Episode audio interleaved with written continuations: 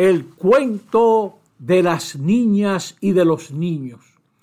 Susanita y Josecito llegaron de la iglesia, acababan de ponerle la ceniza y estaban de los más, de lo más orgullosos.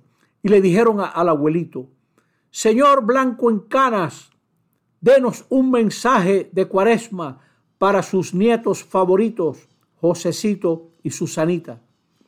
Y el abuelo les dijo, no vean televisión sin antes hacer la tarea, nada de computadora sin antes pensar y razonar.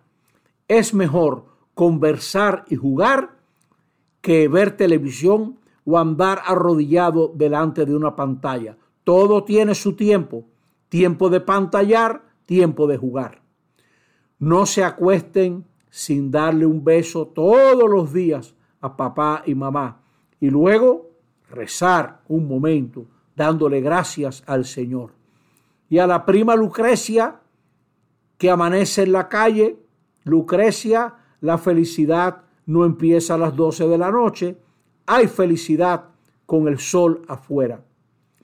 Y para papá y mamá, si hay diálogo nacional, que haya diálogo matrimonial.